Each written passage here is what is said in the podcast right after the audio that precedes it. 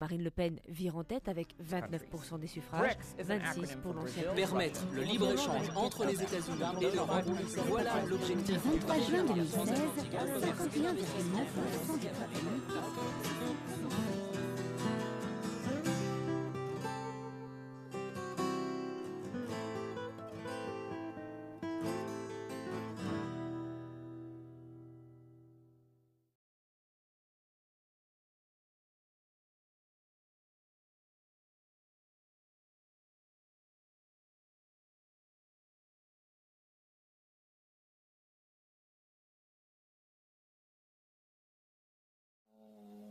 sûr. Alors, euh, d'abord, je vais peut-être peut-être un petit peu vous étonner, mais je vais vous avouer que contrairement à beaucoup de gens euh, dans la mouvance dite nationaliste française, moi, je suis pas vraiment un fan de Donald Trump.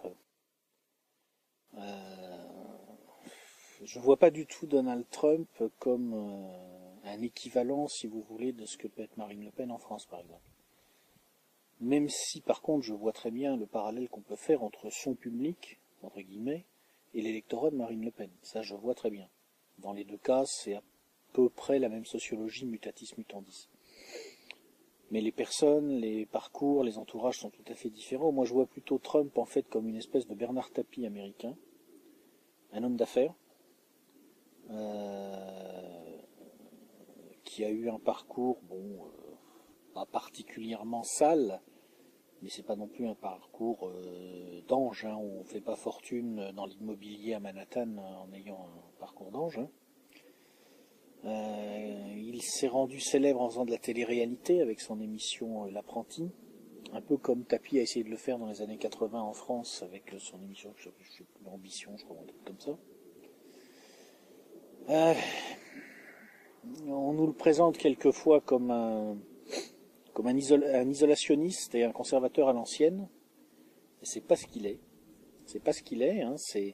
C'est un pragmatique euh, qui n'est pas isolationniste. Il ne dit pas euh, il faut que les États-Unis se mettent à l'écart du monde. Au contraire, il dit qu'il faut que les États-Unis agissent partout dans le monde. Euh, il ne dit pas qu'il faut remettre en cause le système de libre-échange. Il dit qu'il faut renégocier les accords pour que ça soit plus favorable aux Américains. Euh, donc, euh, ce n'est pas un isolationniste, c'est un, c'est quelqu'un qui veut que l'empire, on va dire mondialiste, qui est en train de se mettre en place, soit clairement un empire américain pour les intérêts des Américains. Moi, je suis désolé, ça fait pas de lui mon copain, et je suis pas du tout un fan de Donald Trump, parce que moi, je suis pas américain.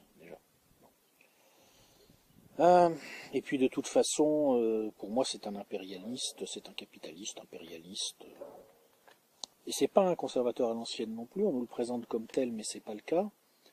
C'est intéressant de voir que dans son parcours, euh, quand il a mis un orteil en politique il y a un certain nombre d'années, c'était à l'époque du Reform Party, il s'était choisi comme ennemi personnel Pat Buchanan, qui lui est un, vrai conservateur à l'ancienne quelque part, hein, quand on choisit comme ça son adversaire, on se définit.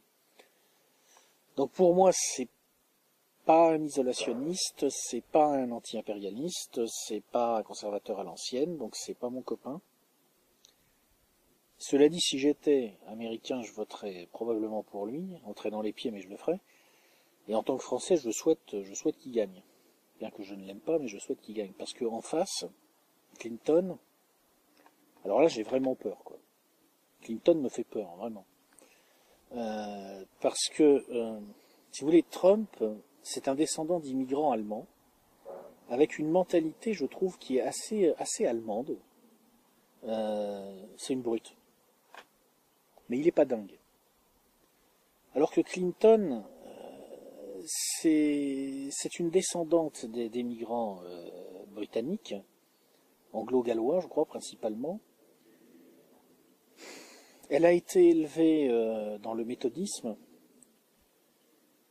et comme une bonne partie de la deuxième gauche américaine, en fait, elle a, transféré dans un premier temps dans l'univers mental, euh, on va dire gauchiste euh, des années 70, une certaine forme de, de puritanisme qui vient d'un certain héritage, disons, des, puritains anglo-saxons. Elle a un besoin en elle d'être, d'incarner en quelque sorte le bien. Il y a le bien et le mal, et elle, elle est, du côté du bien. Mais pas comme Trump. Chez Trump, le logiciel de Trump, et c'est pour ça que je dis qu'il est assez, euh, il est très américain, mais avec un côté allemand. pour lui, il y a les gagnants et les perdants. Il faut être du côté des gagnants. Donc quelque part, ça en fait un pragmatique, prévisible, pas très idéologique. C'est un mec qui voudra régler le problème des États-Unis en augmentant la prédation que les Américains font sur le reste du monde pour rééquilibrer la balance commerciale en passant franchement dans une logique de pillage. Mais curieusement, ça le rend beaucoup moins dangereux à mon avis qu'une Clinton. Parce que Clinton, elle, elle voudra pas transformer l'empire mondialiste en, en, empire américain. Ça lui va très bien un empire mondialiste. Elle, elle veut que le monde entier lui ressemble. C'est le logiciel de cette, euh, comment dire, de ce, de ce monde puritain euh, anglo-saxon qu'on a du mal à comprendre en France, qui veut à toute force tout modeler à son image. C'est dans sa nature. Et vraiment, elle me fait peur parce que je pense qu'elle a renoncé à à peu près toutes les idées de sa période gauche des années 70, mais elle n'a pas renoncé à son logiciel de base. Et elle peut très bien le mettre au service aujourd'hui d'autres choses, la, promotion de la démocratie ou que sais-je encore, n'importe quoi, pourvu qu'elle soit du côté du bien, pourvu qu'elle qu'elle puisse dire à nouveau, comme elle l'a dit au moment de la mort de Kadhafi, nous sommes venus, nous avons conquis, c'est vraiment sa façon de fonctionner. Et elle me fait beaucoup plus peur que Trump, surtout compte tenu de ses soutiens. Derrière elle, il y a Goldman Sachs. Manifestement, Soros a clairement choisi son camp. Et c'est Clinton, c'est logique. Soros veut un empire mondialiste, il veut pas un empire américain, ça l'intéresse pas. Parce que, en plus, en arrière-plan, euh, il y a des idéologues néoconservateurs euh, comme Robert Kagan. Je préfère un Trump qui, euh, qui est une grosse brute et qui a prévenu qu'il renégocierait euh, sans concession avec les Chinois, à une Clinton qui, à la manière de Kagan, explique que désormais le monde se divise en deux parties. D'un côté le camp du bien, les démocraties, et de l'autre le camp du mal, qui ont inventé des formules de dictature compatibles avec le capitalisme, ce qui fait sous-entendu qu'il va falloir les détruire, parce que sinon ça sera, sinon on va perdre, quoi. C'est eux ou nous, quoi. Donc je préfère largement Trump à Clinton, voilà. Même si j'aime aucun des deux, très honnêtement.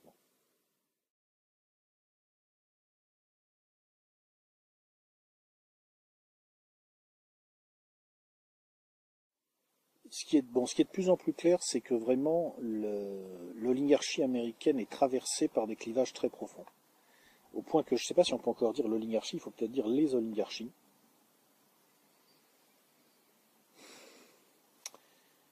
Moi, je pense qu'il euh, y a une partie de l'oligarchie américaine, si vous voulez, qui vit dans le monde réel et qui sait que dans le monde réel, quand on est 300 millions, quand on a une société qui va pas très bien, euh, quand on a des alliés euh, dont certains sont moribonds, parce qu'en réalité les Européens sont moribonds, et dont d'autres ne demandent qu'à trahir, parce que je crois que le président philippin récemment a donné une assez bonne illustration de ce que sont certains alliés des États-Unis. Euh, il faut un moment, il faut dire bon, ok, non, on va, va pas rester la, la puissance dominante d'un monde unipolaire. Et donc il faut trouver une porte de sortie, il faut ménager les médiations pour aller vers un avenir aussi positif que possible. Euh, et ça peut être tout à fait des raisonnements même tenus par des gens extrêmement brutaux, extrêmement violents. Par exemple, il est intéressant de noter que, bon, moi il y a un type que je suis toujours attentivement, c'est Brzezinski parce qu'il a, il a cette particularité qu'il dit les choses. Euh, il a mis beaucoup d'eau dans son vin. Euh, il a publié Strategic Vision il y a quelques temps, en 2012, où sans faire vraiment son mea culpa par rapport au grand échiquier, il reconnaît que la stratégie qu'il avait envisagée à ce moment-là ne tient pas la route. Et aujourd'hui, il, fait son deuil d'une certaine forme d'impérialisme. Ça ne veut pas dire qu'il a cessé d'être impérialiste, ça veut dire qu'il a compris qu'il fallait aller vers un condominium. Bon. Euh, donc ça, c'est une certaine tendance. Et puis il y a une autre tendance, qui est la tendance consistant à dire on va essayer d'aller euh, à la confrontation parce qu'on pense qu'on peut gagner. Et c'est extrêmement dangereux, évidemment, mais ça existe. Et par exemple, je parlais de Robert Kagan tout à l'heure, je pense que l'idéologie, en quelque sorte, proposée par Kagan, euh, amènerait les États-Unis sur cette, euh, sur cette voie-là. Alors à quoi il faut s'attendre? Je pense qu'il faut s'attendre pendant un certain temps à la poursuite de la situation actuelle, qui est bizarre, qui est instable, qui est difficilement décodable, avec des Américains qui passent un accord avec les Russes en Syrie, puis qui semble-t-il le sabotent eux-mêmes. Mais ce n'est pas forcément les mêmes Américains qui ont passé l'accord et qui l'ont saboté. C'est d'ailleurs pas forcément non plus les mêmes Russes qui ont négocié l'accord et qui ont voulu l'appliquer sur le terrain. Parce que de l'autre côté aussi, ça peut être compliqué. Euh, avec euh, des, des, mouvements euh, soudains liés à des basculements à l'intérieur des pays, sur des luttes dont on n'a pas idée parce qu'elles se passent dans la coulisse, comme en Turquie par exemple. C'est intéressant quand même de voir que la Turquie a frôlé la guerre avec la Russie, Puis il y a eu une tentative de coup d'État, dont on ne sait pas vraiment d'ailleurs encore aujourd'hui qui l'a organisé. Est-ce que ce sont les Américains? Est-ce que au contraire certaines forces à l'intérieur de l'État profond turc n'ont pas, pas piégé d'autres en les poussant à commettre une, tentative de coup d'État tout en sachant qu'elle serait facilement sabotable? On ne sait pas, on ne peut pas savoir ce qui s'est passé. Mais ce qui est sûr, c'est que d'un seul coup, la Turquie a fait un virage à 180 degrés, qui, honnêtement n'était pas prévisible pour quelqu'un qui ne voyait pas ce qui se passait dans les coulisses. Je pense que ça va continuer comme ça pendant un certain temps. Si c'est Trump qui est élu et s'il a les moyens d'appliquer sa politique, parce qu'en fait, attendez, c'est pas le tout d'être président des États-Unis, hein, après il faut pouvoir appliquer sa politique, il faut s'attendre logiquement à ce que la tendance qui cherche une entente avec la Russie prenne le dessus. Euh, parce que euh, bon, les, Américains ont compris maintenant que la politique consistant à rejeter la Russie la rejette vers la Chine. Que donc ils sont en train de solidifier euh, l'organisation de coopération de Shanghai au fur et à mesure qu'ils rejettent la Russie. Donc on pourrait avoir une tentative de basculement, la puissance numéro 1 des États-Unis essayant de racheter la puissance numéro 3, la Russie, pour la tirer de son alliance avec la puissance numéro 2, la Chine. Ça, c'est ma grille de lecture. Il y a une autre possibilité qui est que euh, ça soit Clinton qui passe, et à mon avis, là, c'est plutôt la tendance euh, qui ne cherche pas l'accommodement avec la Russie qui va prendre le dessus. Ce qui est extrêmement inquiétant parce que, euh, effectivement, Bon, les Russes sont un peu paranoïaques. Hein. C'est un trait de caractère national. Mais là, en l'occurrence, ils ont des raisons de l'être.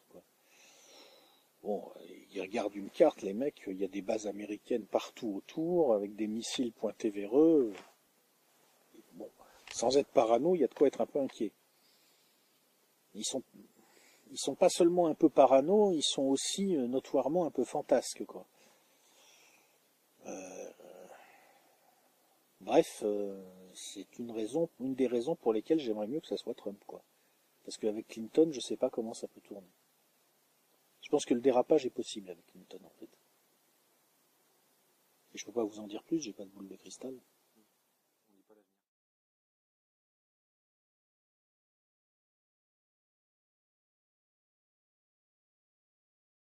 Alors, je pense que euh, d'abord ça vient du fait que euh,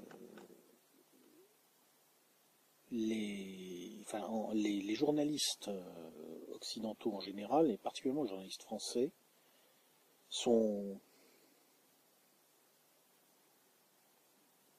en partie, si vous voulez, euh, animés d'une sorte d'esprit grégaire. Euh, il faut voir, qu'est-ce que c'est aujourd'hui un journaliste dans, le système, un journaliste du système? En gros, il y en a deux catégories il y a les journalistes alpha Les journalistes alpha, ce sont ceux qui gagnent très bien leur vie, qui ont été cooptés et qui sont intégrés dans les milieux dirigeants. Alors eux, ils retranscrivent tout simplement la, perception de ces milieux dirigeants. Euh, or, euh, Trump, qui est un, capitaliste, euh, ne vient pas de la fraction dirigeante du capitalisme. Trump vient du capitalisme immobilier. ce n'est pas ce capitalisme-là qui prédomine à l'intérieur des cercles dirigeants du capitalisme occidental. Le capitalisme occidental est dominé essentiellement par la finance, par la banque, par les industries de l'armement. Il y a des, des influences, bien sûr, du capitalisme de l'immobilier aussi, du capitalisme industriel en manière générale, mais elle n'est pas prédominante. Quelque part, euh, Trump représente une force qui existe de manière logique, de manière nécessaire, qui est cette fraction dominée à l'intérieur de la classe capitaliste, qui peut, dans certains cas, je dirais pas s'allier, mais s'appuyer sur les classes populaires. En particulier sur ce que les Américains appellent lower middle class, que nous on appellerait, bon, on aurait tendance à appeler ça la petite classe moyenne, c'est la classe moyenne inférieure. C'est une alliance qui a existé par le passé, hein. c'est certainement une des grilles de lecture possibles de l'émergence du, fascisme euh, dans les années 20-30. Euh, D'où vient cette capacité de cette fraction dominée de la classe capitaliste à s'appuyer sur une fraction des classes populaires? Ben, Tout simplement du fait que, si vous voulez, les intérêts de Trump convergent évidemment d'abord avec ceux des autres capitalistes, parce qu'il a intérêt au maintien du système. Mais ils ne convergent pas totalement. En particulier, lui, son capital, il est investi localement, physiquement. Ces buildings à Manhattan, il ne peut pas les déplacer. La Trump Tower, il ne peut pas la délocaliser en Chine. Si demain l'Amérique implose comme centre, comme point de la plus grande concentration du capital, et que un autre point de plus grande concentration du capital émerge, par exemple en Asie, pour les capitalistes dont le, capital est totalement dématérialisé, pour les banquiers, du moment qu'ils ont possibilité de se transférer à, Hong Kong, je je dirais pas que tout va très bien, parce qu'après il va falloir qu'ils se débrouillent avec les Chinois, mais bon, ça se gère. Pour les, pontes de la City of London, qui est déjà en train de se replacer vers la Chine, pourquoi pas? Pour Trump, non. encore une fois, la Trump Tower, elle est aux États-Unis. Il ne peut pas la déplacer. Donc à un certain moment, il peut avoir intérêt à, s'appuyer sur le peuple américain qui en a marre de perdre son boulot, qui en a marre de, de, voir ses enfants se faire tuer dans des guerres impérialistes dont il ne touche pas les profits, car les profits des guerres impérialistes américaines ne servent plus à financer l'économie des États-Unis, ils servent à financer une économie mondialisée, déterritorialisée, qui n'est plus en réalité américaine. Et il peut y avoir une sorte d'adossement mutuel entre cette fraction dominée de la classe capitaliste et les classes populaires. Les journalistes alpha qui sont intégrés dans ces milieux dirigeants du capitalisme, eux, ils subissent l'influence d'abord des fractions dominantes à l'intérieur de la classe capitaliste. Et ces fractions dominantes, elles veulent le libre-échange, elles veulent le mondialisme, elles veulent l'abolition des frontières, elles veulent l'abolition des États, y compris des États-Unis. Donc l'influence qui va être communiquée par les journalistes alpha, ce sera une influence anti-Trump, pour cette raison. Ensuite, au niveau des autres journalistes, c'est-à-dire ceux qui ne sont pas des journalistes alpha et qui ne sont pas au contact des pontes, et qui sont souvent d'ailleurs des, des gens plutôt euh, mal payés, hein, parce que c'est un métier en pleine, en pleine dégradation, bah d'abord eux ils n'ont pas tellement le choix, ils suivent, parce que sinon ils se font virer. Et puis souvent même, je pense, ils ont développé en quelque sorte une, sorte de conformisme. C'est un milieu extrêmement conformiste d'après ce qu'on en a décrit, avec des gens qui sont très superficiels. Et comme la, ligne du parti, de façon claire jusqu'à une date récente, c'était vive la mondialisation, mort à l'État-nation, euh, plus c'est cosmopolite, plus c'est transnational, mieux c'est. Ah, euh, les classes populaires, on va les reléguer dans périphérie, on veut pas en entendre parler. Et puis tous ces journalistes-là, ils vivent dans des centres-villes. Hein, ils, ils, viennent pas ici. Hein. Il y a pas. Allô, il y a, il y a un journaliste du Monde là dans le coin? Non, il y en a pas. Hein. Ils sont, euh, ils sont dans le Marais, ils sont dans Paris Centre. même quand ils sont en région, ils, sont à la petite France, à Strasbourg, si vous voulez. Le, ils sont ils sont pas, euh, ils sont pas dans les, dans les banlieues, ils sont pas dans les campagnes. Donc ils vivent dans ce monde, ce vase clos qui vit dans la mondialisation, qui vit de la mondialisation, dans une logique mondialiste, et ils sont intégrés dans ce conformisme, et donc ils suivent. Et donc voilà, euh, s'il y en a un qui se ramenait avec un article pour dire, euh, mais vous savez, en fait, j'ai réfléchi, peut-être que si Trump, alors qu'il a tourné le dos aux minorités, a quand même une chance d'être élu aux États-Unis, ce qui est étonnant normalement, vu la, sociologie euh, ethnique des États-Unis, si on tourne le dos aux minorités, on ne peut pas être élu.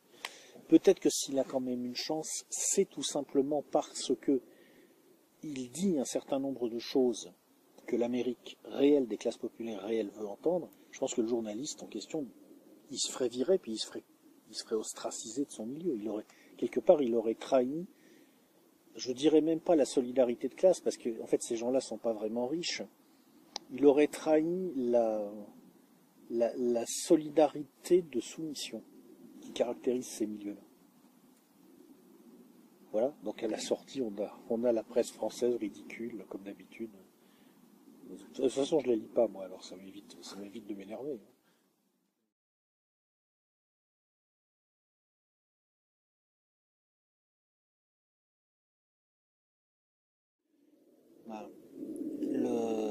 Que la planche à billets euh, crée de l'inégalité, euh, c'est mécanique dès lors, si vous voulez, qu'on confie l'argent aux banques.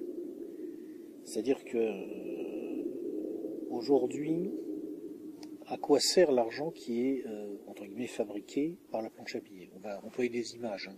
Il n'y a plus de planche à billets depuis longtemps, ça va plus comme ça, mais on va faire comme si. À quoi il sert? Bon, vous avez on va dire la Banque Centrale Européenne, par exemple, qui fabrique 10 milliards d'euros euh, par un quantitative easing. On va dire c'est la planche à billets moderne. Elle va injecter ça dans le système bancaire et les banques vont, par le multiplicateur bancaire, vont utiliser ces 10 milliards pour en fabriquer 100 milliards. Euh, Qu'est-ce que c'est le multiplicateur bancaire, si vous voulez? C'est tout simplement le fait que dès lors qu'une banque récupère de l'argent, qu'elle l'injecte dans le système, il va se mettre à tourner dans le système, donc il va gonfler les avoirs des banques. Enfin, il va gonfler le, ce que les banques ont sur les comptes euh, qu'elles tiennent, et à partir de là, ça leur donne le droit de prêter davantage. Donc je vous passe les détails du calcul, mais en gros, théoriquement, quand vous injectez un euro directement dans le système, à la sortie, vous allez en avoir 5, 6, voire 10 par multiplication en quelque sorte automatique. Qu'est-ce qu'elles vont faire avec cet argent? Elles vont le placer là où c'est rentable. Qu'est-ce que ça veut dire être rentable? Pour un financier, être rentable, ça ne veut pas dire permettre de fabriquer des choses concrètes. S'il faut, pour être rentable, fabriquer des choses concrètes, on le fait. Mais si on peut être rentable financièrement sans avoir à fabriquer de choses concrètes, on n'a pas besoin de les fabriquer, on s'embête pas. Comment on fait pour être rentable dans un système où il devient possible de faire circuler le capital extrêmement vite par des jeux d'écriture au-dessus des frontières? D'abord, on va essayer de pas trop s'engager sur le long terme, parce qu'on n'a pas trop de visibilité. On va rendre le, capital le plus fluctuant, le plus spéculatif possible. Et puis, on va avoir des critères de décision à partir de là, qui vont être des critères de décision de court terme. Combien je peux dégager dans une semaine, dans un mois, dans trois mois, pas plus. Donc qu'est-ce qu'on fait? On va mettre l'argent chez des acteurs qui ont cette capacité à arbitrer très vite et à faire tourner le capital très vite. Donc ça veut dire que sur ces, ces 10 euros qu'on a fabriqués à partir de l'euro qu'a donné la, la, Banque Centrale Européenne, on va peut-être en mettre un qui va rentrer dans l'économie réelle de notre point de vue, du point de vue des gens ordinaires, et encore. Et puis il y en a neuf qui vont partir dans l'économie spéculative pure. Alors vous avez des gens qui disent oui, mais à la fin, ça va quand même se retrouver dans l'économie réelle. Mais non. On est en train de le voir, de le constater, non. Cette économie spéculative, à coup de, créativité comptable, qui est le nom euh, moderne pour dire euh, euh, schéma de Ponzi, opération de cavalerie, etc., peut pendant un certain temps dégager des rendements optiquement apparemment élevés. Et elle peut se maintenir comme ça en apesanteur. Donc, les actifs les plus immatériels vont avoir tendance à être gonflés par cette injection de monnaie parce que cet argent a été confié à des gens qui eux-mêmes n'étaient pas inscrits dans l'économie matérielle. Parce que les banques aujourd'hui ne sont plus inscrites dans l'économie matérielle. Et donc, ça va donner du capital aux gens qui possédaient déjà des capitaux inscrits dans l'économie spéculative. Or, qui sont-ils? Ce sont les classes supérieures. Euh, prenez l'ouvrier du coin, il y a assez peu de chances qu'il ait beaucoup de, je sais pas moi, d'options call ou put euh, sur euh, tel ou tel marché exotique à l'autre bout du monde. Donc si, si ce truc-là s'écroulait, lui, ça serait pas un problème. Par contre, il possède, par exemple, un petit bien immobilier dans un coin. Et puis vous avez euh, à côté, vous avez un type qui est très riche, c'est un millionnaire, voire un milliardaire. Alors lui, il peut avoir des options, call ou put, je ne sais pas où, enfin, produits financiers complexes, moi j'y comprends plus rien d'ailleurs, honnêtement. J'ai complètement arrêté de chercher à les comprendre d'ailleurs. Si, si on a vu que l'injection de monnaie telle qu'elle se déroule, telle qu'elle est faite, soutient l'économie spéculative, fictive, virtuelle, et laisse tomber l'économie réelle, tout simplement les classes supérieures qui ont des capitaux investis dans l'économie spéculative hein, s'enrichissent, pendant que les, classes inférieures, qui elles n'ont pas les moyens de s'échapper de l'économie réelle, stagnent avec l'économie réelle, voire tombent quand celle-ci tombe, et en réalité elle est en train de tomber. Donc oui, effectivement, ça augmente mécaniquement le niveau d'inégalité dans, la société. Je pense que c'est pas vraiment programmé de A jusqu'à Z d'ailleurs, mais que c'est toléré et dans une certaine mesure voulu parce que ça correspond à la, à la façon dont, alors, plus ou moins euh, délibérément, plus ou moins parce que ça les arrange et que finalement, bon, bah, ils s'installent dans une posture qui leur convient, euh, les, gens qui, pilotent l'affaire au nom des classes dirigeantes ont envie de régler un certain nombre de problèmes qui vont se poser dans les, dans les décennies qui viennent. Ou si on fait quelques calculs, on voit très bien qu'avec une Terre à 10 milliards d'habitants et un certain épuisement des ressources naturelles qui est programmé qui, qui commence déjà d'ailleurs à faire sentir ses effets, il va falloir que certains se serrent la ceinture pour que d'autres euh, continuent à consommer au même rythme et les classes dirigeantes aimeraient bien en gros qu'on revienne sur une structure générale des revenus qui était celle qui existait avant, hein, au XIXe siècle. Hein, vous prenez la structure des revenus au XIXe siècle, en gros vous avez une toute petite pointe, puis une grosse base très large, voilà, qui s'évase un peu vers le bas. Prenez la structure des revenus après les Trente Glorieuses, vous avez un gros paquet au milieu, à peu près homogène, une toute petite pointe au-dessus. Eh ben, il voudrait revenir à la structure du 19e siècle.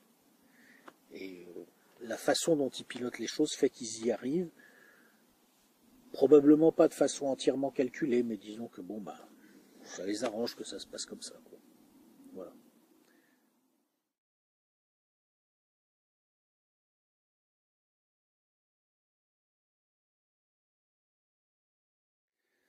Alors c'est certainement la question clé, parce que euh, dans le système tel qu'il fonctionne aujourd'hui, euh, c'est la maîtrise de la, création monétaire qui définit euh, le lieu de pouvoir. Est-ce qu'on peut avoir la fin de l'hégémonie du dollar? Oui. C'est très possible, et c'est très possible qu'on soit à la veille de cet événement. Mais on ne peut pas prévoir les choses, en l'occurrence, parce que, euh, si vous voulez, euh, c'est une guerre. C'est une guerre, en fait, qui est en train de se dérouler. Et une guerre, c'est quelque chose de dialectique. C'est-à-dire que euh, si, par exemple, la Chine et la Russie parviennent à entraîner suffisamment de pays dans une logique différente pour en quelque sorte contraindre le FMI à abandonner franchement le dollar, euh, il est possible qu'en réaction, par exemple une présidence Clinton, renverse la table en quelque sorte, et euh, qu'elle parvienne à, apeurer suffisamment un certain nombre de pays pour les ramener sous la, coupe américaine. Euh, c'est d'ailleurs intéressant de savoir que dans un de ses discours, Donald Trump a dit explicitement hein, euh, le monde est dangereux. Il y a un certain nombre de gens aujourd'hui qui vivent en sécurité parce que nous les protégeons, nous les Américains. Euh, et ben à l'avenir, il va falloir qu'ils s'attendent à payer pour cette protection. Voilà, voilà pour l'isolationnisme supposé de M. Trump. Bon. Euh, donc on ne peut pas savoir, oui c'est possible, mais encore une fois, c'est une guerre, et dans une guerre, de toute façon, toute prophétie, toute prédiction est autodestructrice. Parce que si quelque chose devient évident, c'est que celui que ça n'arrange pas va faire quelque chose qui n'était pas évident et ça va changer la donne. Donc on va voir. Mais c'est une possibilité. Est-ce qu'on peut imaginer une coalition euh, autour de la Russie euh, et autour de la Chine sur certains pays, comme on peut le voir en ce moment avec la Syrie? Bah, En fait, vous savez, dans, dans le monde, à part euh, les Occidentaux qui s'imaginent que le monde a besoin d'eux, euh, la plupart des gens en ont marre de nous, je crois. Réellement. Euh, alors, bon, les Africains, c'est très clair ils ont fait un très bon accueil aux Chinois, pas parce qu'ils aiment les Chinois, mais parce qu'ils se sont dit que les Chinois les aidaient à se débarrasser de nous. Parce qu'en fait, ils veulent qu'on se casse, pour dire les choses simplement. Bon, à mon avis, ils en reviendront vite parce qu'ils vont s'apercevoir que les Chinois sont pas plus gentils que nous. Mais bon, euh, le, monde arabo-musulman ne peut pas nous encaisser pour des raisons absolument évidentes. Euh, les Iraniens ne peuvent pas nous encaisser, mais bon. Les Iraniens, c'est compliqué parce qu'ils jouent un jeu à une grande échelle. Euh, ils ont des liens dont on parle très peu en Occident, mais qui sont importants avec l'Inde. Et en fait, le pivot géostratégique du XXIe siècle, ça pourrait bien être l'Inde. Parce que pour l'instant, l'Inde a une position un peu bizarre. Elle est à mi-chemin entre le bloc sino-russe et l'Occident elle, reste dans cette ambiguïté. C'est clair que si elle basculait franchement du côté euh, sino-russe, si l'Iran suit le même chemin, en fait, si, l'ensemble eurasiatique s'unifie, ben, vous l'avez votre coalition, parce que un truc qui m'amuse dans, les médias occidentaux, c'est quand vous lisez des trucs du genre, oui, euh, la communauté internationale euh, euh, met, la Russie au banc. La Russie est au banc. Au moment de l'affaire de Crimée, il y a des, des titres, des journaux qui disaient la communauté internationale met la Russie au banc. Alors en fait, ce qu'il fallait comprendre, c'est que ça voulait dire que les États-Unis et les Européens disait aux Russes, oh, c'est pas bien, hein, si, vous continuez, on va vous gronder là.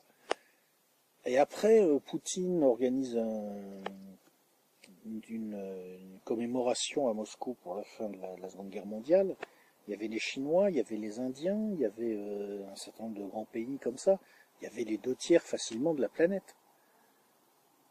Il y avait les deux tiers de la planète. En mai, en mai 2015, au anniversaire, il y avait les deux tiers de la planète à Moscou. Mais dans les journaux occidentaux, ça donnait la, Russie est au banc de la communauté internationale. C'est ridicule. C'est ridicule. Donc cette, coalition, elle est, elle est en train de se produire. Hein. Elle, est, en train de se produire d'ailleurs pour des raisons parfaitement logiques. C'est-à-dire que quand, quand vous, quand vous n'êtes plus en situation de dominance absolue, mais que vous continuez à faire comme si, vous énervez tout le monde. Mais même les Philippins, qui sont pourtant les Philippines, comme pays a priori soumis aux États-Unis, on fait pas mieux. Même les Philippins maintenant disent aux Américains ce, que Duterte leur a dit là avec euh, une touch un peu particulière quoi. Voilà, mais c'est tout. C'est en train d'arriver en fait.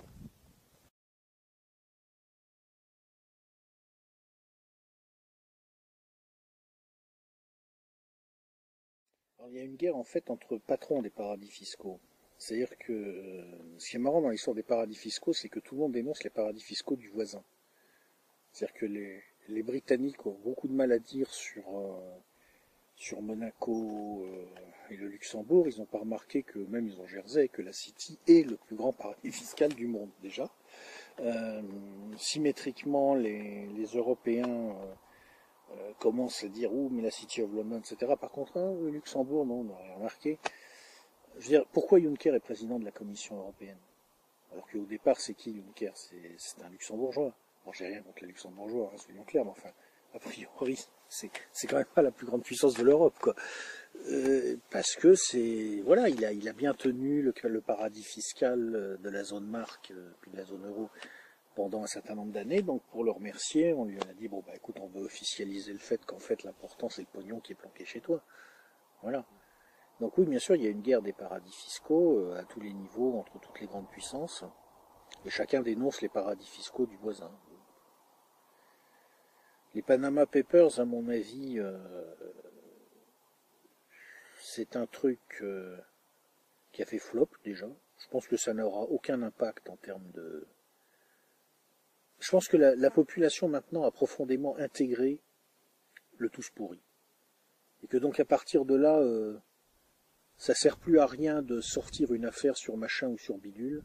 C'est considéré simplement comme oh bah tiens celui-là il, a dû faire quelque chose qui n'a pas plu à ses potes parce que ils l'ont outé quoi.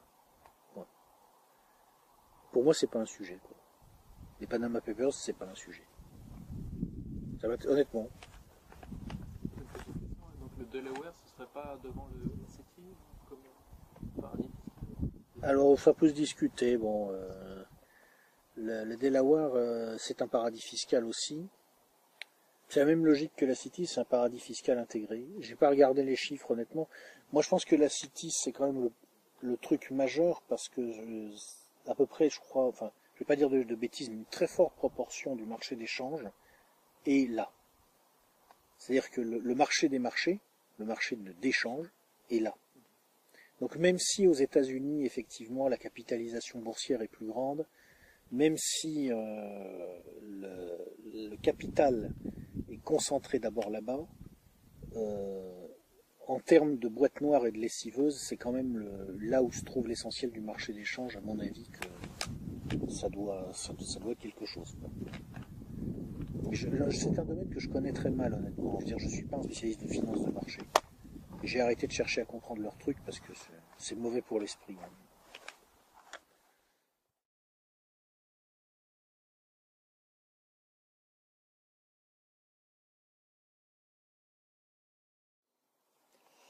Alors, euh, ben, je pense que euh, ce qui est paradoxal en fait, c'est que les acteurs non étatiques ne sont forts qu'aussi longtemps qu'ils peuvent euh, traiter les acteurs étatiques en quelque sorte comme des tuteurs. Mais le fait est que, si vous voulez, si ces acteurs étatiques implosaient complètement, on s'apercevrait très vite que les acteurs non étatiques, par eux-mêmes, n'ont pas beaucoup de force. je veux dire, Goldman Sachs, c'est quelques centaines de types avec des ordinateurs portables. Hein. C'est puissant parce que derrière, il y a les réseaux qui contrôlent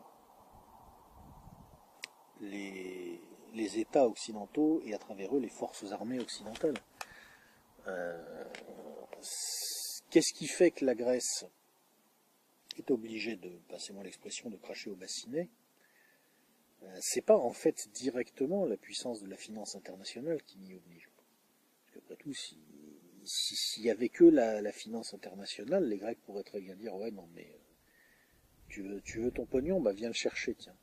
C'est pas avec le courage physique des, traders qu'on va aller raqueter des Grecs, qui sont pas des types faciles, hein. j'en connais. Pour des raisons de parcours personnel, j'ai rencontré des Grecs dans ma vie et c'est des durs, hein, attention. donc euh, non, je pense que euh, voilà, les, acteurs étatiques, euh, en fait, ils restent le lieu de la souveraineté, ils restent la condition de la souveraineté. Mais le problème pour eux, c'est cette souveraineté, elle est captée parce que leurs dirigeants sont entre les mains de puissances non étatiques. C'est-à-dire que si un de ces acteurs venait à s'émanciper vraiment à l'égard des marchés, on verrait très vite que le rapport de force est du côté de cet acteur hein, étatique. Je ne parle pas évidemment d'un petit pays, hein, je parle d'un grand pays.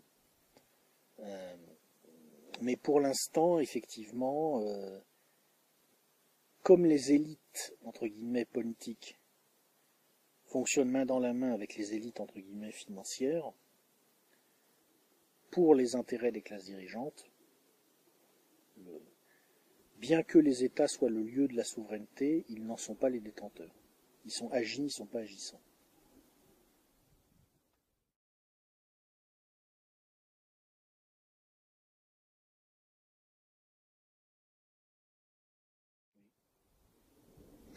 voilà. Je veux dire, c'est évident. C'est évident. Je veux dire, le. Euh, D'ailleurs, c'est ce qui est amusant, c'est une, raison de plus éventuellement de voter Trump, malgré tout le mal que j'ai dit du bonhomme, c'est apparemment il serait plutôt contre le TAFTA. Bon alors il faut savoir hein, qu'est-ce qu'il va faire s'il est élu?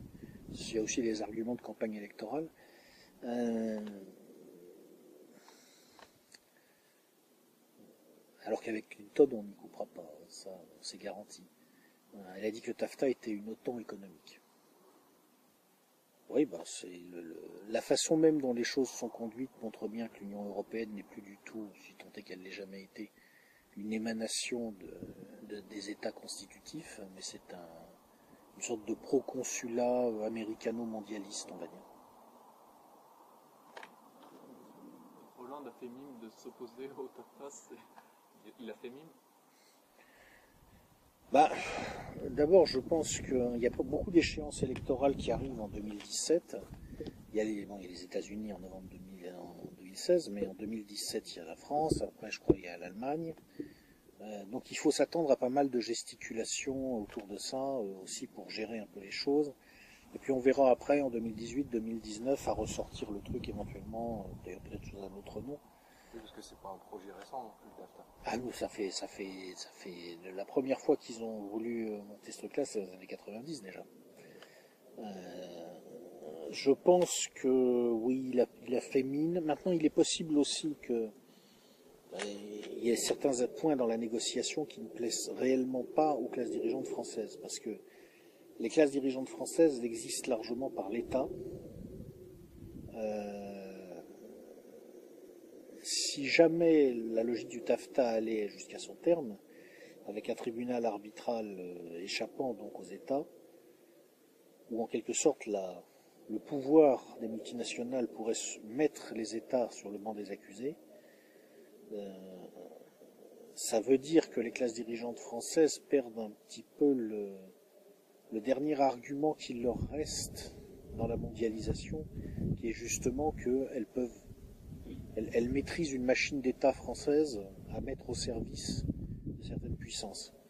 Donc je pense qu'il a fait mine, mais ça peut aussi correspondre en partie à des vraies difficultés. Les intérêts objectifs de l'oligarchie française ne, ne collent pas nécessairement tout à fait avec les intérêts objectifs des gens qui promeuvent le TAFTA.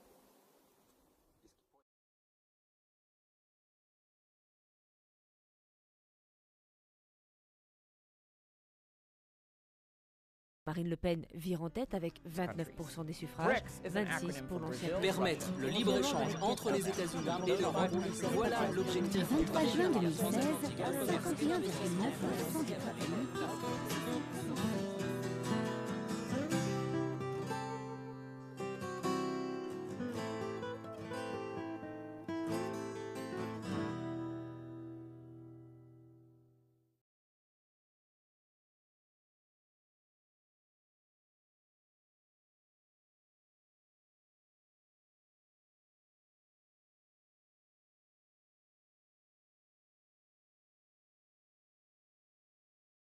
Alors la, zone euro, clairement, c'est une déjà c'est un truc qui peut pas durer éternellement.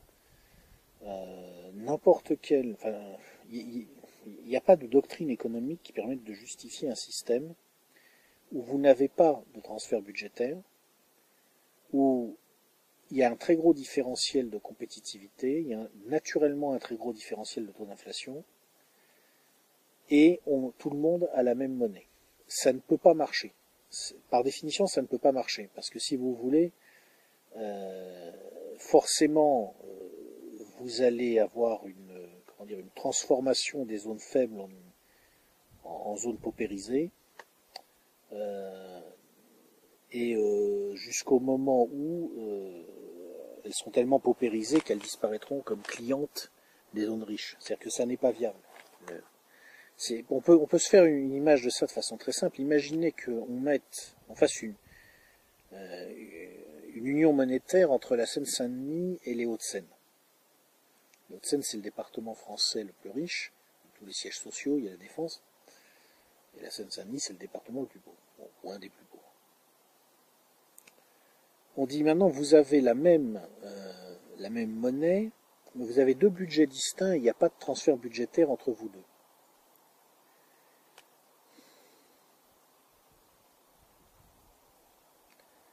Bien que ça peut pas marcher. Enfin, je veux dire, euh, euh, les, nécessairement, euh, les Hauts-de-Seine vont, vont être obligés à un moment de, de relâcher une partie de leurs excédents pour faire tourner la Seine-Saint-Denis. D'ailleurs, c'est ce qui se passe à travers le système français. Pourquoi est-ce que des zones économiquement fortes et des zones économiquement faibles peuvent coexister à l'intérieur du système français alors qu'on a la même monnaie, c'est parce qu'il y a des transferts budgétaires. Eh bien, dans la zone euro, on a voulu avoir cette unité monétaire, mais, sans transfert budgétaire. Ça n'est pas possible, ça, ne peut pas marcher. Ça supposerait un alignement de toutes les économies sur les mêmes normes, sur les mêmes structures. Il faudrait 50 ans pour faire ça, voire 100 ans, on les a pas. Donc forcément, à un moment, il va falloir remettre en cause l'architecture de la zone euro. Ça, c'est une certitude. Je sais pas quand ni comment, mais forcément, ça va arriver.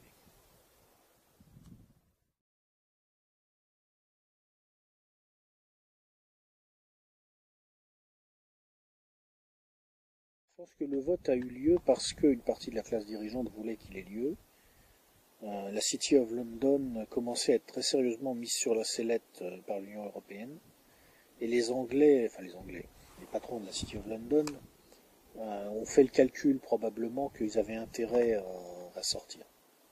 Donc le vote a eu lieu parce qu'une partie de l'oligarchie anglaise, britannique, voulait, voulait, voulait sortir. Par contre, c'est pas pour ça que le vote a été positif, parce que quand on regarde qui a voté quoi, c'est quand même très très marqué. Euh, c'est l'Angleterre du Nord, euh, désindustrialisée, qui s'est révolté électoralement en quelque sorte. Euh, le, le vote a été négatif euh, malgré le, fait que pour des raisons internes au Royaume-Uni, les Écossais et les Irlandais catholiques aient voté euh, pour le maintien dans l'Europe. Donc au niveau, disons, des gens qui ont vraiment voté par rapport aux enjeux européens et au rapport entre l'Angleterre et l'Europe, euh, donc en gros, les, les, Anglais, à la rigueur les Gallois, presque assimilés, et les Irlandais protestants, euh, le vote a été massivement un vote de rejet. Donc ça, c'est vraiment, je pense, c'est vraiment une réaction populaire. Tout simplement, ils constatent la même chose que nous. Puis tout simplement, cette Union européenne, c'est trop loin, c'est désincarné, c'est...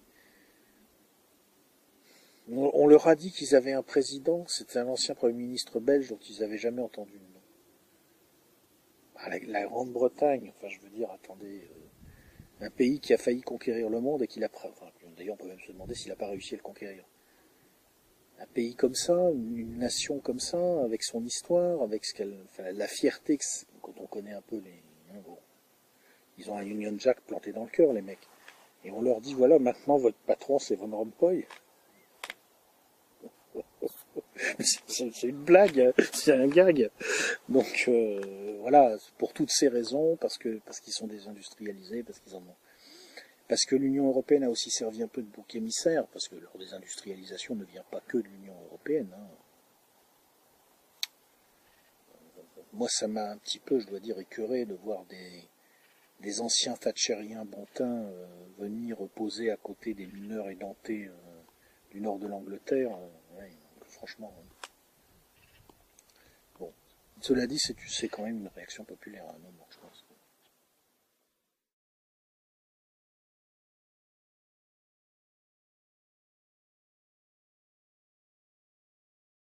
Ce que j'explique dans, mon bouquin, euh, je suis pas le seul à le dire d'ailleurs, je l'ai découvert d'ailleurs grâce à Jacques Sapir qui a beaucoup travaillé là-dessus. Euh, la dette publique française, en tout cas, est libellée dans des contrats de droit français, en quasi-totalité. Donc ça veut dire que euh, le droit qui s'applique est un droit français. Donc ça veut dire que si on a une loi en France qui dit que notre dette, elle était en euros et maintenant elle est en francs, point, et eh ben on la remboursera en francs. Chose effectivement que les Grecs ne peuvent pas faire, parce que leur dette n'est pas libellée dans des contrats de droit français, euh, ou de, droit grec, je veux dire. Euh, donc euh, oui, oui, non, on peut. C'est l'argument sur l'impossibilité de sortir de l'euro à cause de la dette publique ne tient pas. Ça tient plus à la limite pour la dette privée, parce que la dette privée est en partie non négligeable dans des contrats de droit étranger. Mais j'ai envie de dire, euh, écoutez, on va être clair, on va être direct. Ce serait de la pure démagogie de dire on va éventuellement faire exploser la zone euro et il n'y aura pas de casse. Il y aura de la casse. Maintenant, il y a deux solutions. Ou c'est un divorce à l'amiable, bien organisé, et il y a le moins de casse possible. Ou ça peut pas être comme ça. Eh ben, écoutez, euh, euh, qu'est-ce qui va se passer? Il va se passer qu'il y aura une destruction massive de signaux monétaires. Donc en gros, ça veut dire que les gens qui avaient de l'argent n'en auront plus. Eh ben, ils en auront plus. Point. Ça va embêter euh, les, ouvriers, ça va embêter les employés, ça va embêter les paysans, ça va embêter les jeunes, ça va embêter les gens qui font la réalité de l'économie du pays, les gens qui font la réalité de sa substance de, sa sève, de ce qui fait que c'est vivant. Ah, ça va embêter les vieux croulants assis sur leur pognon qui espèrent pouvoir péter dans la soie jusqu'à la, fin de leur jour. Eh ben tant pis. Faut bien qu'ils en prennent un peu plein la gueule aussi de temps en temps. Voilà.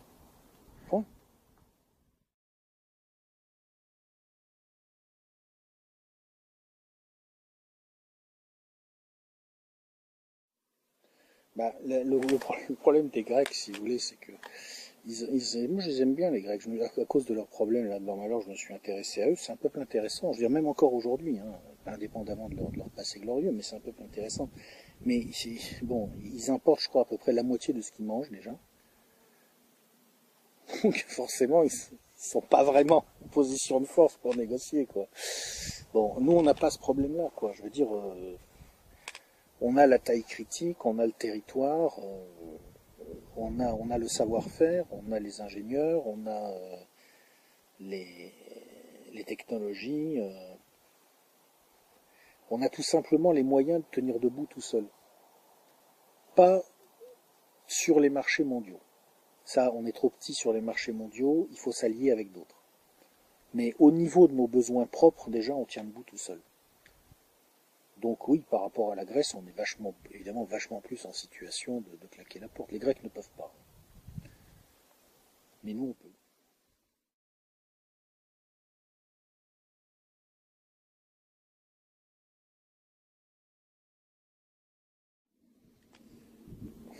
Alors, bon, déjà, il y a un phénomène, à mon avis, qui bloque beaucoup de choses en France, euh, comme dans tous les pays européens, c'est la pyramide des âges. Euh, il faut voir que maintenant, on a des gouvernements, enfin des présidents et des gouvernements qui sont élus par un électorat dont l'âge médian, je parle des gens qui votent, se promène entre 50 et 55 ans. Euh, donc déjà, c'est un, énorme facteur de conservatisme et de blocage. C'est ce que, ce que je vous disais tout à l'heure à propos de la sortie de la zone euro, par exemple, et sur le fait que finalement, bah, s'il y a une destruction de signes monétaires, c'est surtout embêtant pour les gens qui avaient du signe monétaire. Euh, donc en gros pour les vieux, enfin les, vieux riches, pas les vieux pauvres, mais les vieux riches évidemment. Euh, oui, mais le problème c'est que on a une bonne partie du corps électoral qui est formé de vieux riches, pas trop pauvres, disons. Donc déjà, ça bloque plein de choses. Bon. Ensuite, vous avez des blocages qui tiennent, qui n'ont rien à voir avec l'Europe ou notre pyramide des âges, qui tiennent à une certaine structure de notre société. Euh, moi, je trouve que la, société française est assez détestable parce que, au-delà de tous les blabla, les pipeaux grotesques sur les valeurs de la République, etc., c'est une société qui qui a conservé en elle ce qu'il y avait de mauvais dans son ancien régime, en quelque sorte. C'est-à-dire une certaine forme de, de hiérarchisation, d'inégalité hypocrite d'ailleurs. Vous savez qu'une chose qui est amusante, c'est que les,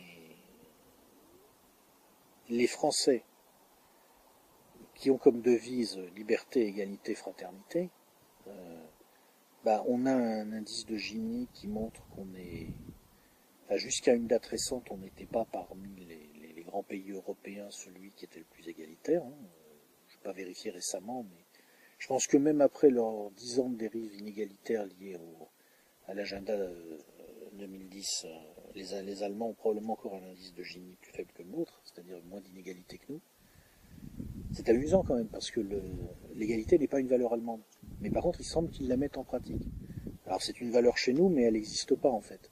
C'est quand même bizarre. Quoi.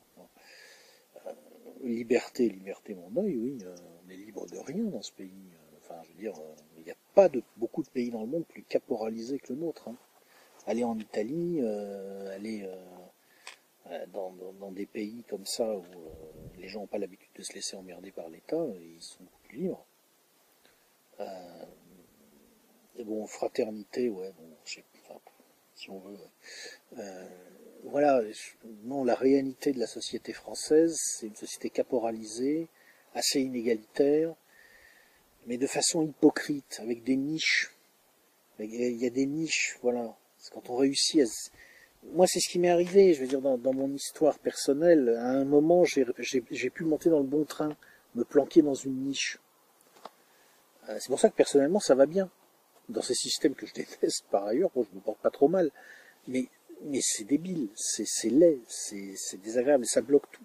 C'est pour ça que c'est un pays qui a d'excellents ingénieurs et qui euh, innove de moins en moins, des entrepreneurs notoirement connus pour leur, dynamisme et leur, flair, et qui entreprend de moins en moins. Parce que c'est une société de niche, bloquée, verrouillée, vieillissante, crispée. C'est sûr que si on voit les choses sous cet angle, on n'a plus les moyens de tenir debout tout seul. C'est une autre, c'est une autre approche, vous voyez.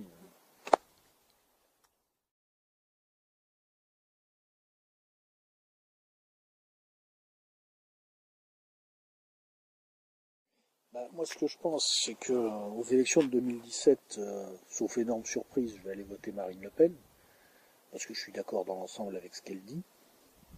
Cela dit, bon, euh, je crois pas honnêtement à ce stade qu'il soit possible de redresser les choses. Et très honnêtement, je, ne souhaite pas vraiment la victoire de, de Madame Le Pen parce que je pense que il vaut mieux arriver sur un champ de ruines pour relever les choses que d'avoir à se rentrer dans la maison au moment où elle risque fort de s'écrouler sur ceux qui l'occuperont. Donc euh, à ce stade, à mon avis, non. Je pense qu'il faut, il faut encore quelques années. Il faut que en quelque sorte, vous connaissez la formule, la, chouette de Minerve ne, prend son envol qu'au crépuscule, c'est-à-dire que euh, ce n'est qu'au moment où, l'histoire produit son sens qu'on peut s'emparer de ce sens pour, euh, pour produire un discours qui va amener quelque chose. Là, pour l'instant, c'est trop tôt, euh, ça va pas encore assez mal, il y a encore trop de vieux riches qui se sentent bien. Pour moi, non, c'est... À court terme, je pense, crois pas qu'il se passera quelque chose de décisif en France. Peut-être je me trompe. Hein. J'espère me tromper.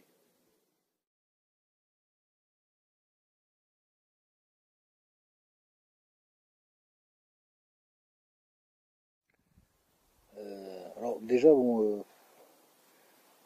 euh, moi, je, vais vous dire, le, Front National, je ne sais pas très bien ce que c'est. Je veux dire, c'est un parti politique, c'est un appareil, euh, mais euh, je, comprends la ligne impulsée par Florian Philippot et le discours de Marine Le Pen. Je comprends déjà moins bien, mais enfin j'ai quand même une idée un peu générale de ce que représente euh, quelqu'un comme Marion Maréchal Le Pen et ses amis qui sont, disons, dans le rassemblement bleu marine, on va dire, un truc qui gravite un peu autour du FN là. Je crois que je comprends très bien aussi, euh, euh, comment il s'appelle, le, maire de, Béziers, Ménard. Je crois que lui, je le comprends très très très bien. Euh, mais le, je comprends moins bien comment tous ces gens-là peuvent être vraiment unis en quelque sorte par euh, une sorte de, magie euh, que je perçois pas dans la dynamique m'échappe un peu pour faire un, mouvement politique cohérent. Ça doit être moi qui suis un peu un peu limité, un peu trop euh, carré dans ma tête, mais à un moment, si vous voulez, entre entre le, patriotisme souverainiste quasi chevènementiste de, de Philippot et euh, le nationalisme quasi identitaire de Marion Maréchal Le Pen et de certains de ses amis, je, vois très bien comment ils peuvent s'entendre dans le combat politique à ce stade. Et d'ailleurs, je les félicite de s'entendre, c'est intelligent. Mais je vois pas trop comment ils pourraient à terme incuber quelque chose d'unitaire et de structuré, quoi. Donc le nationalisme, je sais pas trop ce que c'est, il faudrait le définir aussi. Moi, je moi, je me considère pas comme un nationaliste.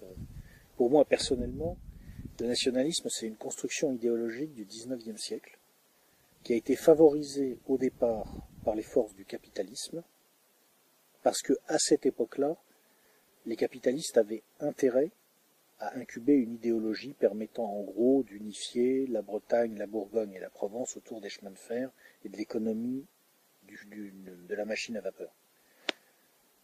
Puis cette force a été récupérée et instrumentalisée par une fraction du monde capitaliste au XXe siècle en lutte contre une autre fraction, c'est l'époque fasciste.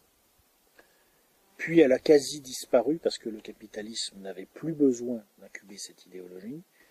Et aujourd'hui, elle, est réinvestie par des forces nouvelles dans un cadre de résistance au capitalisme. C'est-à-dire que le nationalisme français d'aujourd'hui, pour moi, c'est presque un, anticolonialisme par rapport à une forme de néocolonialisme mondialiste, si vous voulez. Donc c'est qu'est-ce que c'est le nationalisme Si c'est un nationalisme au sens de, résistance à l'oppression mondialiste, j'en suis. Mais si c'est un nationalisme au sens de, euh, chauvinisme crétin, du genre mettons un pantalon rouge et allons nous faire tuer euh, par les mitrailleuses allemandes, j'en suis pas, quoi. Ça m'intéresse pas.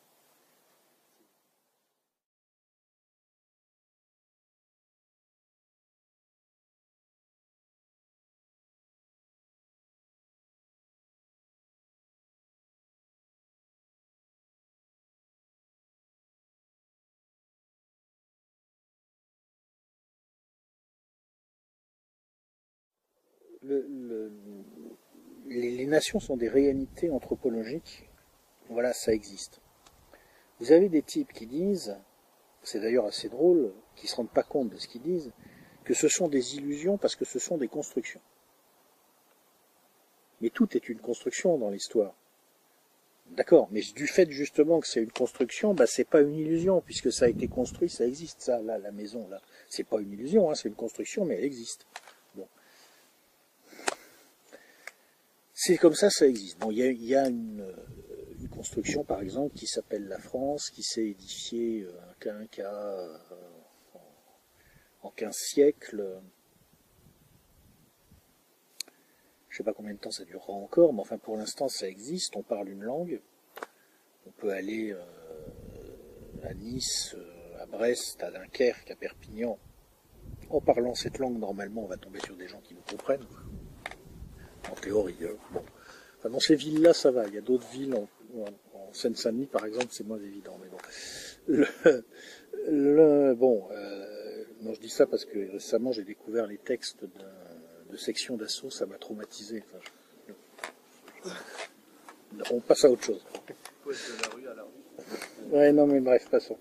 Je ne savais pas, moi, je connaissais pas l'existence de ce truc-là. Je suis tombé dessus par hasard et de, depuis, j'ai un désalignement des perceptions.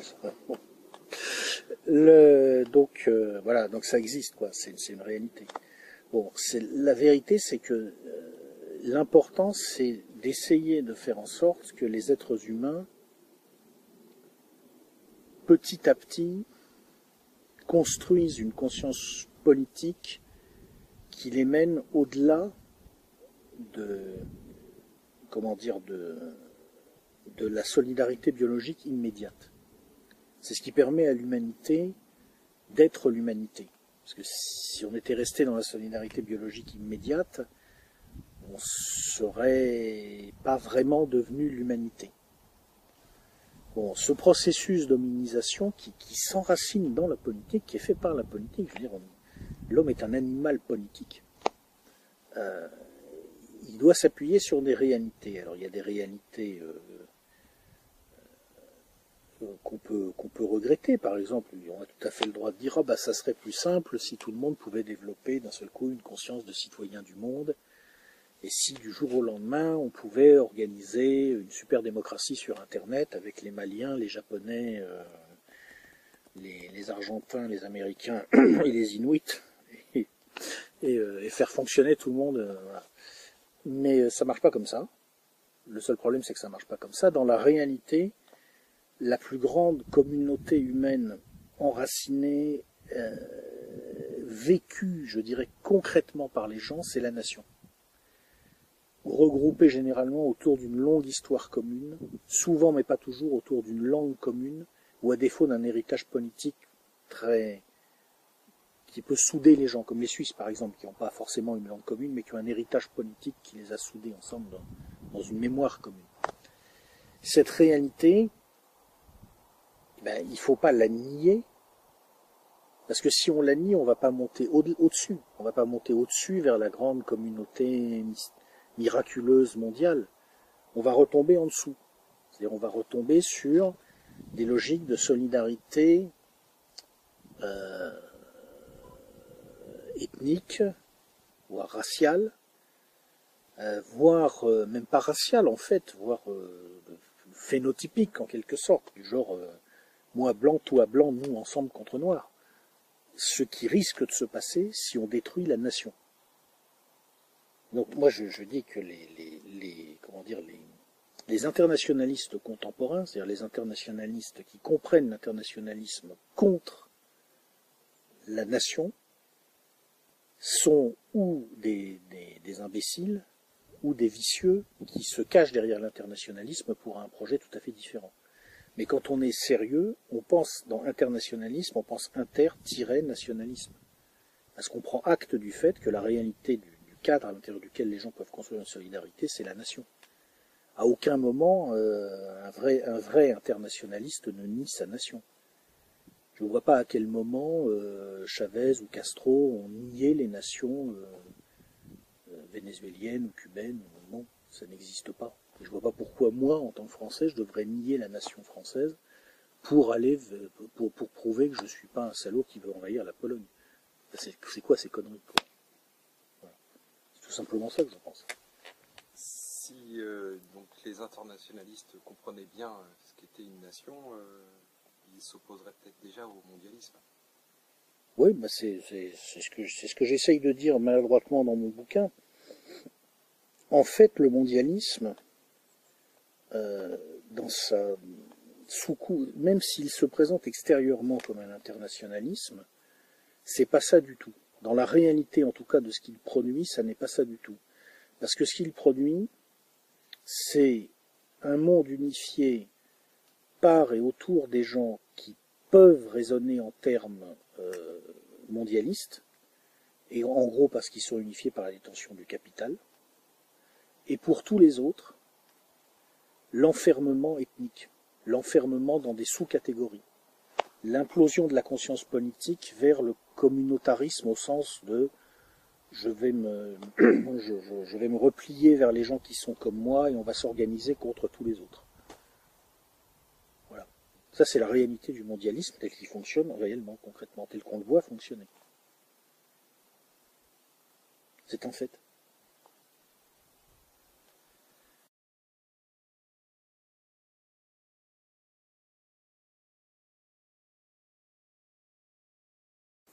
J'ai regardé sa commémoration devant les le truc pour les victimes du terrorisme.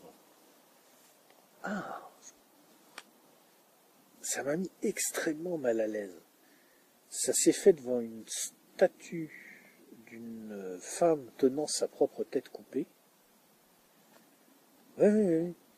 Et euh, à un moment, ils ont chanté une Marseillaise, mais la Marseillaise était bizarre. Je ne sais pas comment dire honnêtement, je me suis dit, mais euh, on met ça dans un film en disant que c'est une cérémonie d'un culte noir quelconque, ça passe, quoi. Qu'est-ce que c'est que ce truc? On dirait qu'ils, dirait qu'ils ont, que les classes dirigeantes ont une sorte d'appétit pour ce genre de truc. Alors moi, je demande pourquoi. Pourquoi ils en, pour, parce que c'est eux qui maîtrisent l'agenda médiatique. pourquoi ils mettent ça sur le devant? Pourquoi ils en parlent tout le temps? Pourquoi ils font normalement, surtout que objectivement ils sont en échec, parce que théoriquement ils avaient dit on va faire l'état d'urgence et comme ça il y aura plus d'attentats. Bon, puis voilà. Donc, non, on y revient, on en rajoute, etc. Ça ressemble quand même à des mecs, alors plus ou moins de façon consciente, ça on pourrait discuter longtemps, mais ils ont un appétit pour ça ils aiment bien ça, ça. Et puis historiquement, sur les, sur les histoires genre terrorisme, en général, il faut attendre 30 ans, 40 ans pour savoir ce qui s'est passé quand on le sait. Parce qu'en gros, 30 ans ou 40 ans plus tard, il y a des, des, types qui sont toujours vivants, ils vont bientôt mourir, ils en ont marre de garder certains trucs pour eux, donc ils lâchent un peu. Et c'est là qu'on sait. Par exemple, on commence à avoir une idée assez précise de ce qui s'est passé dans l'Italie des années 60-70. Il n'y a pas eu beaucoup de terrorisme spontané. Hein. De A jusqu'à Z, c'est manipulé, c'est enfin, pas contrôlé totalement, mais c'est manipulé, c'est téléguidé en partie euh, par l'extrême droite dans les années 60, par d'autres forces dans les années 70. Il y a plusieurs réseaux d'influence, plusieurs centrales de renseignement qui ont interagi. L'expérience italienne est très intéressante parce qu'elle montre bien que dans ce genre de contexte, on se tromperait en disant la stratégie de l'attention au singulier. Il peut y avoir plusieurs acteurs qui conduisent plusieurs stratégies de l'attention en même temps. Euh, et c'est peut-être quelque chose qui nous arrive en France en ce moment. Donc la conjonction entre la réaction du pouvoir qui met ça en avant, plus que plus que ça, que ça serait logique, et le le fait que historiquement on sait très bien que en général ces histoires de terrorisme il y a des puissances étatiques derrière, et le fait que aussi quand même euh, il y a un certain nombre d'acteurs qui aient pris des positions récemment qui sont assez intéressantes, c'est-à-dire que je ne porte aucune accusation d'aucune sorte. hein. Soyons clairs, je ne sais pas qui fait quoi. Mais quand je vois qu'au moment du débat sur la Palestine, Netanyahou a dit si, en gros, si la France reconnaît la Palestine, elle va être exposée au terrorisme. Je dis, putain, mais, enfin, attendez, excusez-moi, mais je ne comprends pas, quoi. Si c'est les Arabes qui font le terrorisme, ce qui est la version officielle, et si on fait un truc qui théoriquement est supposé leur plaire, pourquoi ils vont nous attaquer? Excusez-moi, excusez-moi, Benjamin, pourriez-vous répéter, expliquer, parce que j'ai du mal. Ensuite, il y a les attentats de Charlie Hebdo. Il va nous expliquer que la France doit être, en gros, se mobiliser contre les forces de l'islam. Les forces de l'islam. Voilà. Qu'est-ce que c'est les forces de l'islam On ne sait pas très bien. C'est lequel? C'est l'islam chiite ou l'islam sunnite Euh, Si c'est l'islam sunnite, c'est lequel? C'est l'islam sunnite wahhabite? C'est l'islam sunnite malékite? C'est de quoi il parle? On ne sait pas. C'est les forces de l'islam.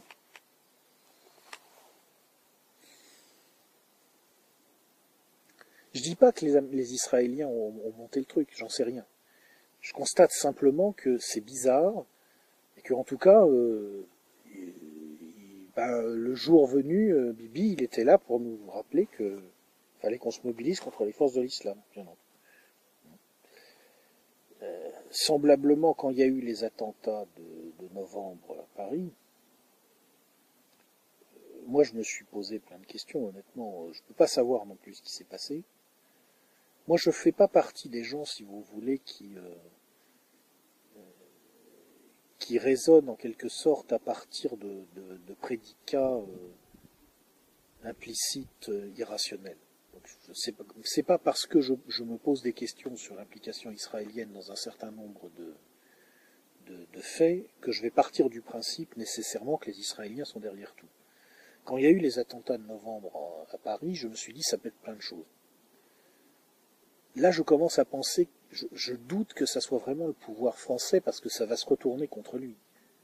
Ou alors c'est une stratégie à 14 bandes pour essayer d'amener le Front National aux portes du pouvoir pour justifier une, reprise en main. C'est quand même, euh, c'est tordu, quoi. Même pour Hollande, ça serait tordu. Est-ce que c'est les Israéliens? Mais la Raphaël, ils en ont pas besoin. Enfin, je veux dire, euh, ou alors à ce point-là. Là, il n'y a pas de trace directe de leur implication, à ma connaissance. Euh, pas de traces directes, pas d'indices, disons. Il n'y a jamais de traces directes, a des indices parfois. Ça peut être plein d'autres choses. Et je me suis, je, vais vous dire, ma, ma plus grosse crainte, ça a été que ça ne soit pas cette fois une stratégie d'attention, mais un vrai message. Parce qu'il s'est passé des choses dans les semaines précédentes très inquiétantes. Il y a un avion russe qui a explosé. Bon, il n'a pas explosé tout seul. Il y avait une bombe dedans. Quelqu'un l'a fait monter, la bombe. Euh, si la bombe en question, elle a été mise dans l'avion par des types dont, notre euh, ministre des Affaires étrangères, Laurent Fabius, a expliqué Urbi et Torbi qu'il fallait pas les mettre sur les listes terroristes parce qu'ils font du bon boulot, c'est-à-dire que les Russes vont penser que nous, nous Français, on trouve que c'est du bon boulot de faire exploser leurs avions. De là à se demander si éventuellement ils peuvent pas dire à des Syriens qui peuvent être un peu énervés contre nous quand même, parce que à 250 000 morts, les gens s'énervent en général. hein. Bon.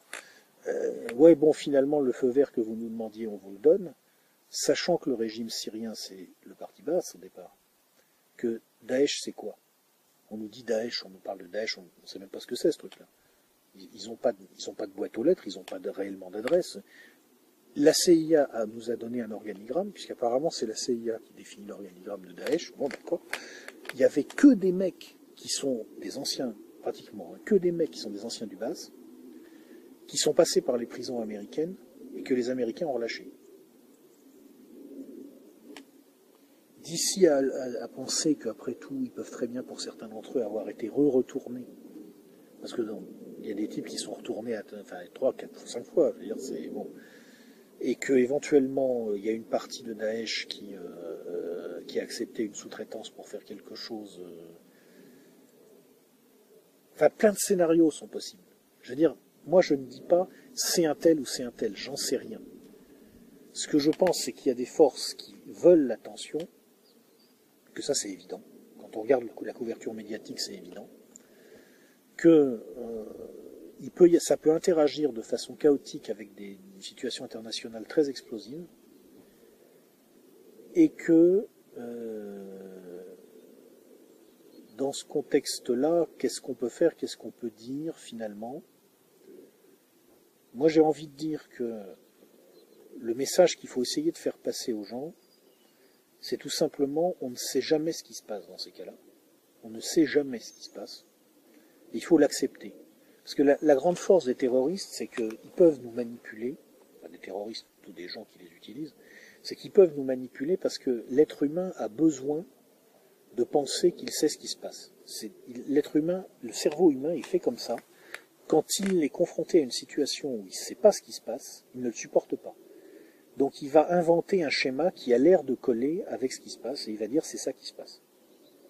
Moi je pense qu'il faut faire comprendre aux gens que la bonne réponse par rapport au terrorisme c'est tout simplement d'accepter qu'on ne sait pas ce qui se passe. Parce que ça nous rend non manipulables. Une fois qu'on a accepté je ne le sais pas, c'est pas en fonction de ça que je vais me déterminer. Le terrorisme perd 90% de sa puissance d'impact. Parce qu'en gros, il ne lui reste plus que l'impact direct qu'il peut avoir, qui est très faible. Il a perdu sa capacité à manipuler les gens. Et je pense que c'est le message qu'il faut faire passer à ce stade. On ne sait pas ce qui se passe. Donc, quand on est confronté à un acte terroriste, on réfléchit à la façon dont on pourra éviter que des gens ayant le même modus operandi puissent répéter ça, mais on n'en tire pas de conclusion politique, parce qu'il n'y a pas de conclusion politique à en tirer.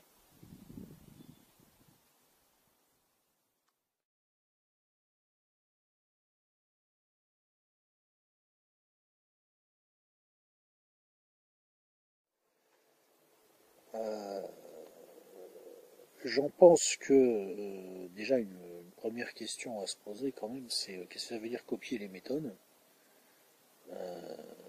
Si on entend par là réellement copier les méthodes, bon pourquoi pas, puisqu'apparemment ça marche pas trop mal leur truc. Bon. si on en, si on, mais si on veut dire par là confier notre sécurité à des firmes israéliennes, ben c'est non. Parce que la première sécurité, c'est d'être capable d'assurer sa sécurité soi-même. Et moi, j'ai l'impression que souvent, ce qu'ils veulent dire, c'est en fait, c'est déléguer notre sécurité aux Israéliens.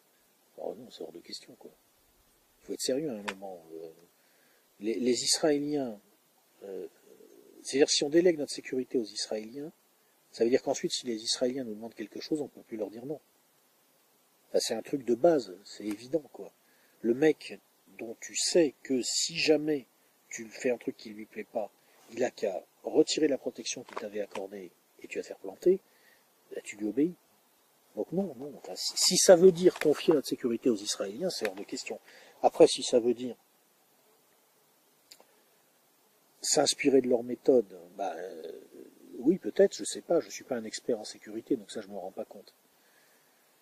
Euh, si ça veut dire euh, effectivement tenir compte de leur expérience, qu'est-ce qui se passe quand on est confronté à un risque terroriste majeur, pourquoi pas, oui.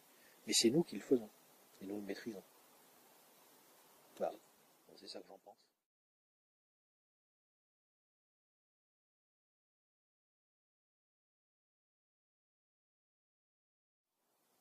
Alors, euh, bon, Zemmour, ouais, Bon, il y a tout un, tout un tas de mecs là euh, qui, qui sont mis en avant par les médias tout en étant condamnés par les médias, ce qui en général est le signe que euh, ils sont là pour dire ce que le pouvoir ne veut pas assumer, mais qu'il a envie que les gens entendent. Euh, bon, et Zemmour est un peu en tête de gondole là-dessus.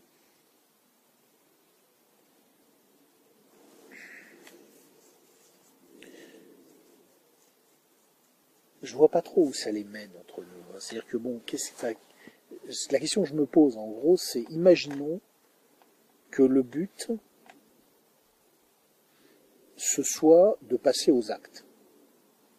Ok, mais ils vont faire quoi? Ils vont faire intervenir l'armée. Bon, déjà, il faudrait qu'ils aient des troufions à faire intervenir. Alors, je sais pas s'ils ont. Je, leur conseille la lecture d'un petit bouquin très marrant, si on veut, que j'ai eu récemment, euh, La dernière bataille de France, qui a été écrit par un général dont j'ai oublié le nom, mais vous mettrez en incrustation sur la vidéo. En gros, c'est un général qui explique que l'armée française est arrivée proche du point de rupture. C'est-à-dire qu'à force d'avoir une baisse des, budgets militaires et une armée qu'on expédie urbi et orbi dans des opérations euh, plus ou moins bien préparées, eh, c'est presque une armée creuse maintenant. C'est-à-dire qu'en dehors des quelques points de force qu'elle est capable de projeter à l'étranger, Sinon, il n'y a, plus grand-chose dedans. Donc moi je veux bien faire intervenir l'armée, il faudrait en avoir une, cher Eric. C'est-à-dire que eh, donc euh, oui, on, peut, oui, mais même à supposer qu'on en ait une, on lui fait faire quoi? On fait, on fait des patrouilles de Leclerc euh, dans les cités pour dire au, pour dire quoi d'ailleurs? À qui? Non mais c'est vrai, je veux dire, le but c'est quoi à la fin? Donc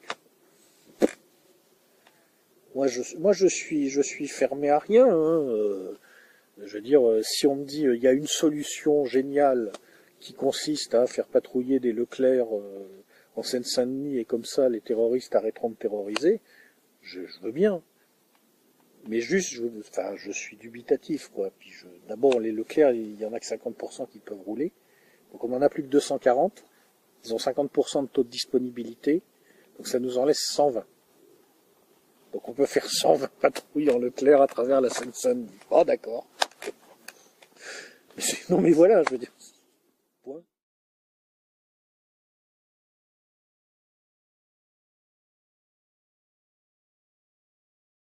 Euh, moi, ce que je pense, c'est que, bon, dans le cas de Zemmour, c'est assez facile finalement euh, de comprendre pourquoi il a un problème comme ça avec les musulmans. Euh, c'est un ami, d'ailleurs musulman, Kabyle, qui m'a expliqué ça, et je pense qu'il a raison. en fait, bon, Zemmour, c'est un nom, c'est un nom berbère. En fait, Zemmour, c'est un berbère juif. Et je pense que dans son esprit, effectivement, quelque part, la, comment dire, il a perdu en Algérie contre l'islam, contre les berbères musulmans. Et consciemment ou inconsciemment, il est hors de question qu'il perde une deuxième fois. Donc je pense qu'il a une... Euh, il faut voir qu'il y a une partie de la population française, une partie non négligeable, qui vit encore aujourd'hui en partie dans le souvenir vécu ou transmis de la guerre d'Algérie. Ça explique beaucoup de choses. Et donc vous avez des gens, ceux qui ont vécu ça, qui ont un problème euh, majeur et tout à fait compréhensible avec les populations d'origine arabo-musulmane, surtout quand elles viennent d'Afrique du Nord. C'est une des raisons pour lesquelles il y a cette fixation euh, en France sur le problème euh, particulier que pose effectivement cette immigration arabo-musulmane, dont on sait que elle, elle, rencontre des difficultés particulières. Hein. Il suffit de regarder la population de nos prisons. Mais la, fixation va au-delà de la réalité des difficultés. C'est-à-dire que vous avez des gens, vous leur montrez une carte de l'Afrique, des taux de natalité, des perspectives démographiques, et vous leur dites, tu vois, en fait, les flux migratoires les plus déstabilisants à moyen terme, hélas, ils risquent de venir d'Afrique du Nord, puisque malheureusement l'Afrique du Nord euh, qui semblait parti pour sa stabilisation démographique, euh, comment dire, les taux, les indices de fécondité ont remonté ces dernières années. Ça, c'est un problème majeur pour nous. Mais bon, il reste relativement raisonnable par rapport à ceux de l'Afrique subsaharienne, où là, on a des flux migratoires qui peuvent se déclencher, qui sont gigantesques. Et quand, vous dites ça aux gens, ils, ils veulent pas l'entendre. Vous avez des types qui veulent pas l'entendre parce qu'ils vraiment ils ont un problème particulier, spécifique avec les arabo-musulmans. Et Zemmour, je pense, il est un peu comme ça. Parce que, parce que voilà, euh, il y, a, un souvenir, il y a une histoire. Bon, euh, Zemmour, je l'inscrirais quand même pas mal dans cette ligne-là à titre personnel. C'est-à-dire, je pense pas que ce soit un manipulateur. Euh, enfin, le, je sens pas le mec menteur. Je pense qu'il est sincère. Euh, après, vous avez d'autres types qui sont différents, qui sont vraiment effectivement dans une stratégie de communication euh, euh, qui est dirigée, qui, est pilotée, instrumentalisée dans une perspective géopolitique, puisque vous avez manifestement une tendance à vouloir déclencher, on va dire, un choc des civilisations entre guillemets Mais Zemmour, je ne le mettrai pas dans cette catégorie-là. Je pense que c'est une convergence relativement fortuite.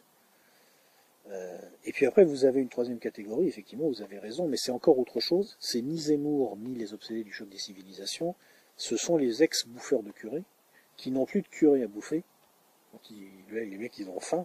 Alors ils disent, on va bouffer de l'imam à la place.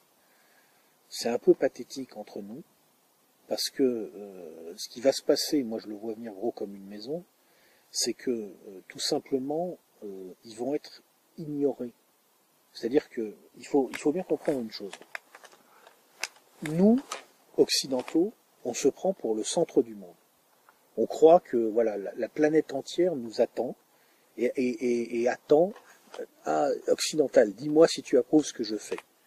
Mais la vérité, c'est que pour plein de gens dans le monde, nous, on est juste des cons, vieillissant sur un Finistère de l'Asie pas très intéressant, euh, même plus capables de se reproduire et qui vont disparaître d'ici euh, deux ou trois générations. Et c'est drôle de voir des laïcars français à la tête de leur république entre nous, en état de, enfin, ça va très mal, quoi. Donc, comment dire, c'est un, régime politique devenu morbide et qui a perdu toute forme de vitalité. Ça se voit. Et ils s'imaginent que c'est eux qui vont décider de la façon dont doit évoluer un monde d'un milliard trois cents millions de personnes en pleine croissance démographique. Putain, mais les mecs, euh, juste, c'est exactement comme si Sitting Bull avait dit c'est moi qui vais décider de la constitution des États-Unis, quoi. Réveillez-vous, les gars. C'est pas comme ça que ça va se passer.